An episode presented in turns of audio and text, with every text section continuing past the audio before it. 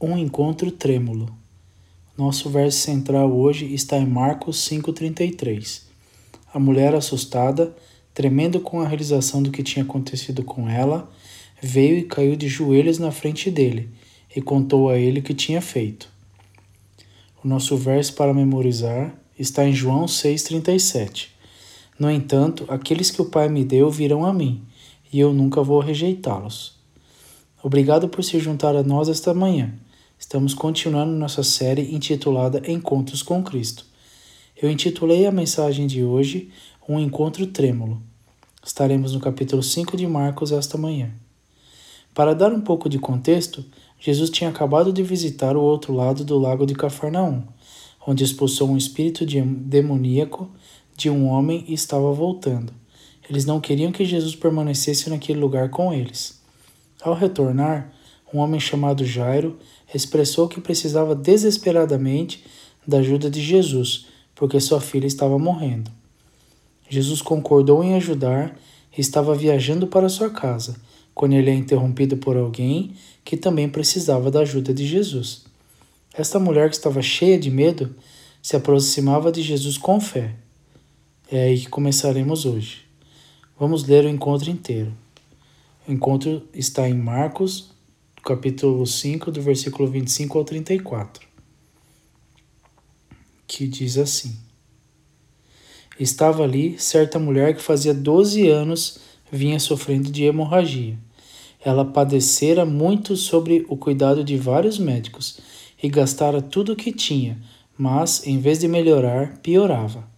Quando ouviu falar de Jesus, chegou por trás dele, no meio da multidão, e tocou em seu manto porque pensava: se eu tão somente tocar em seu manto, ficarei curada. Imediatamente cessou sua hemorragia e ela sentiu em seu corpo que estava livre do seu sofrimento. No mesmo instante, Jesus percebeu que dele havia saído poder, virou-se para a multidão e perguntou: Quem tocou em meu manto? Responderam seus discípulos: Vês a multidão aglomerada ao teu redor e ainda perguntas: Quem tocou em mim? Mas Jesus continuou olhando ao seu redor para ver quem tinha feito aquilo. Então a mulher, sabendo que ela tinha o que lhe tinha acontecido, aproximou-se, prostrou-se a seus pés e, tremendo de medo, contou-lhe toda a verdade. Então ele lhe disse: Filha, a sua fé a curou. Vá em paz e fique livre do seu sofrimento. Quando enfrentamos uma situação cheia de medo, temos que reconhecer o sofrimento físico. Marcos 5, 25 e 26 diz: Uma mulher na multidão sofreu por 12 anos com sangramento constante. Ela tinha sofrido muito com muitos médicos e ao longo dos anos ela tinha gasto tudo que tinha para pagá-los, mas ela não tinha melhorado. Na verdade, ela tinha piorado. Esta mulher sofria dessa questão de sangue há 12 anos. Seu problema de hemorragia constante pode ter sido de vários fatores, talvez uma infecção ou uma fonte interna. As Escrituras não nos informam qual era a fonte de seu problema.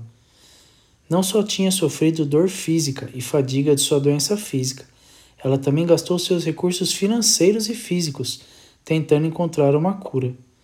Não sei se alguém de vocês esteve naquela situação onde esforço médico e fundo, esforço médicos e fundos secaram na tentativa de encontrar uma, solu uma solução para o sofrimento físico que você está suportando. Mais do que provável que ela teria perseguido tratamentos experimentais para o seu problema ou mesmo médicos com práticas menos do que respeitáveis em busca do alívio pode se sentir muito desesperador. Mas além de não encontrar alívio de sua dor e sangramento contínuo, o estado desta mulher piorou.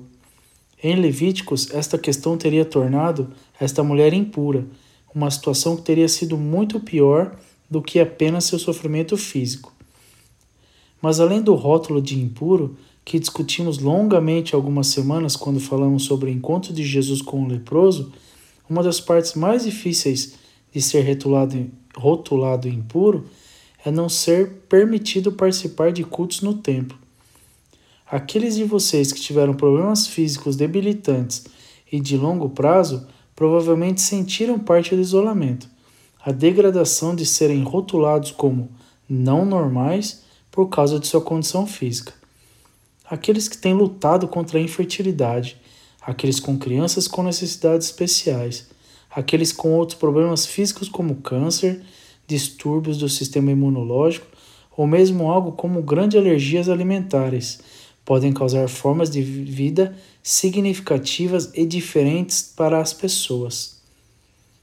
Não são apenas doenças físicas, mas também têm estigmas sociais associados a elas também. Coisas mais casuais como festas, comer fora ou atividades físicas parecem muito diferentes, assim como tarefas diárias, afazeres e ritmos de vida para as famílias que lidam com o sofrimento físico na vida. A questão é: nos achegamos a Deus com ousadia, com nossas vidas e nossos corpos, quando esgotamos todos os nossos recursos humanos?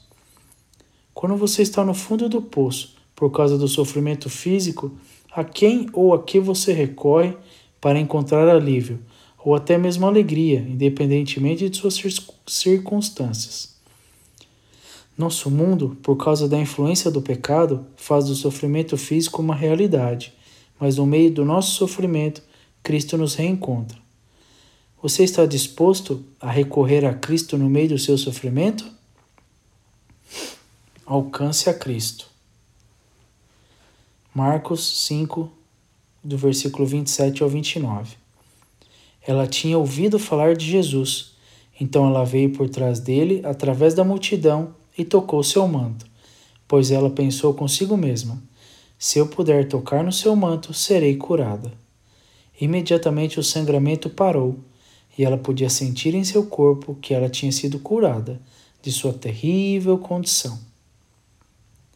O desespero dessa mulher rapidamente se transforma em um ato surpreendente de fé. Depois de ouvir sobre Jesus, ela desejava tocar seu manto e ser curada de sua condição apenas tocando suas roupas. Enquanto esta mulher teria ouvido falar da cura milagrosa e do ensino de Jesus enquanto as palavras se espalhavam por toda Cafarnaum, onde esse encontro ocorre. Mas a fé desta mulher é vista. Ela leva seu conhecimento de Jesus, tão limitado quanto era, nunca tê-lo encontrado antes, e pensa que se ao menos eu tocar seu manto, eu serei curada. Esta é uma declaração tremenda ela reconheceu a autoridade de Jesus sobre a terra. Enquanto ela desejava tocar as roupas de Cristo, ela sabia que era ele, somente ele, que poderia curá-la, não suas roupas. Israelitas foram ordenados a usar um acessório com franjas na parte inferior de suas capas, para mostrar que pertenciam a Deus. Isso se encontra em Deuteronômio 22. Ambos foram um lembrete para os israelitas e também o sinal exterior para o mundo de sua fé em Deus. Os fariseus, em uma demonstração de orgulho e arrogância, alongaram-se essas franjas. Jesus os teria usado no comprimento tradicional.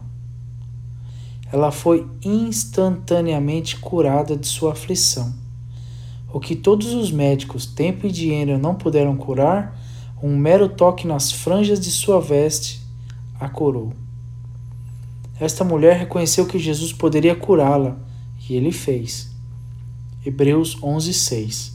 E é impossível agradar a Deus sem fé. Qualquer um que queira vir a ele deve acreditar que Deus existe e que ele recompensa aqueles que, sinceramente, o procuram. Esta mulher é um exemplo maravilhoso de que a fé é o que agrada a Deus, enquanto seu desespero em encontrar uma cura a colocou em um lugar para procurar respostas, ela realmente acreditava que Jesus poderia curá-la completamente. Aprendemos com o leproso que o toque de Jesus importava tanto porque ele era considerado impuro, mas esta mulher tocar em Cristo teria significado que ela também estava fazendo Jesus impuro. Ela teria forçado-o a uma situação onde ele teria que ir e ser cerimonialmente limpo, a fim de ser limpo novamente, mostrando sua grande fé ainda mais. confiando que Cristo não a teria envergonhado, mas o curado. Pode ser uma condição física debilitante, pode ser algum tipo de pecado que você não encontra saída, escapar do seu passado ou mesmo restaurar uma relação. Você está disposto a pedir ajuda e direção a Cristo hoje? Receba as palavras de Cristo. No mesmo instante, no mesmo instante, Jesus sentiu que dele havia saído poder.